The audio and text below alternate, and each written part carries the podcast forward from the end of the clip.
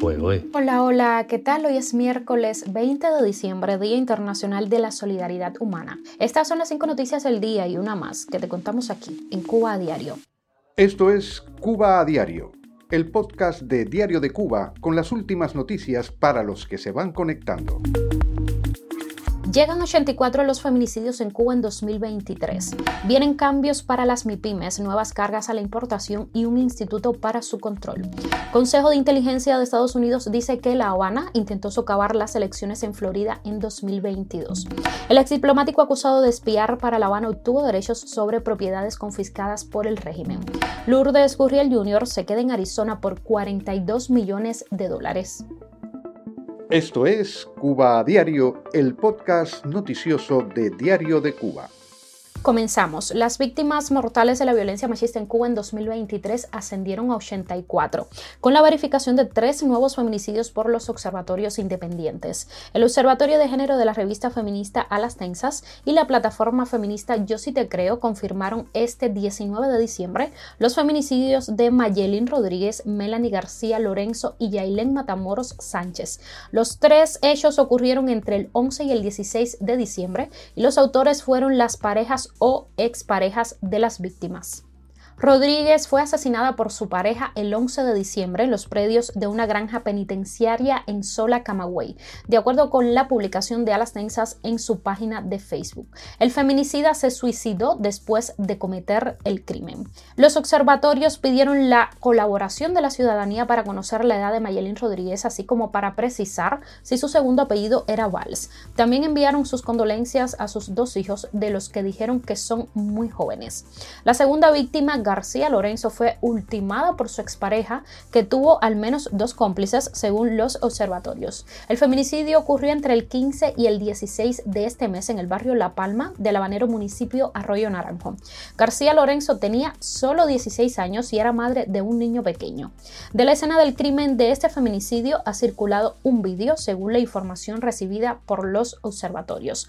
Suplicamos a la ciudadanía y medios de comunicación que detengan por todas las vías la circulación y publicación del vídeo, ya que es revictimizante y solo resulta útil a investigadores policiales y operadores del derecho, explicaron. La tercera víctima, Matamoros Sánchez, tenía aproximadamente 37 años. Su expareja la asesinó en su propio hogar en San Antonio de los Baños, Artemisa, y luego se suicidó. Además de los 84 feminicidios consumados en Cuba durante 2023, que superan ampliamente el doble de los cometidos en 2022, los observatorios registran nueve intentos, dos asesinatos por motivos de género y seis casos en los que necesitan acceso a la investigación policial. Cuba a diario. Continuamos. El gobierno anunció modificaciones en el marco legal de las MIPIMES, entre ellos cambios en los aranceles a la importación y un instituto para controlar la actividad que, según el primer ministro de Cuba, Manuel Marrero, no buscan prohibir ni retroceder en lo que ya se ha aprobado, sino lograr beneficios para todas las partes involucradas. Durante su intervención en la Comisión de Atención a los Servicios antes de las sesiones de la Asamblea Nacional del Poder Popular, Marrero dijo que algunas de las transformaciones propuestas, como la descentralización de los procesos de aprobación de las MIPIMES a nivel municipal se llevarán a cabo de manera gradual y que los gobiernos locales están en una posición óptima para tomar decisiones acordes con la estrategia de desarrollo económico y social. El objetivo principal, según el primer ministro, es fomentar la creación de MIPIMES vinculadas a actividades necesarias para cada territorio, utilizando las capacidades endógenas de gestión. El Consejo de Inteligencia de Estados Unidos reveló que el gobierno cubano llevó a cabo operaciones de influencia durante las elecciones de medio término de 2022 en ese país con el objetivo de denigrar a candidatos específicos en Florida. Un informe publicado este lunes señaló a funcionarios cubanos que trabajaron para edificar relaciones con miembros de medios estadounidenses con visiones críticas de los políticos considerados enemigos por La Habana. El documento de 17 páginas puso al descubierto una red de cuentas en redes sociales casi con seguridad encubierta vinculadas con el gobierno de Cuba, que amplificaron contenido despectivo sobre políticos estadounidenses considerados hostiles al régimen cubano. Sin precisar nombres de individuos específicos que fueron blancos de estas actividades ni el grado de efectividad de la operación de influencia de La Habana en las elecciones de Florida, el reporte apuntó que solo unos pocos gobiernos, incluyendo Rusia, China, Irán y Cuba, realizaron campañas dirigidas contra el sistema democrático estadounidense.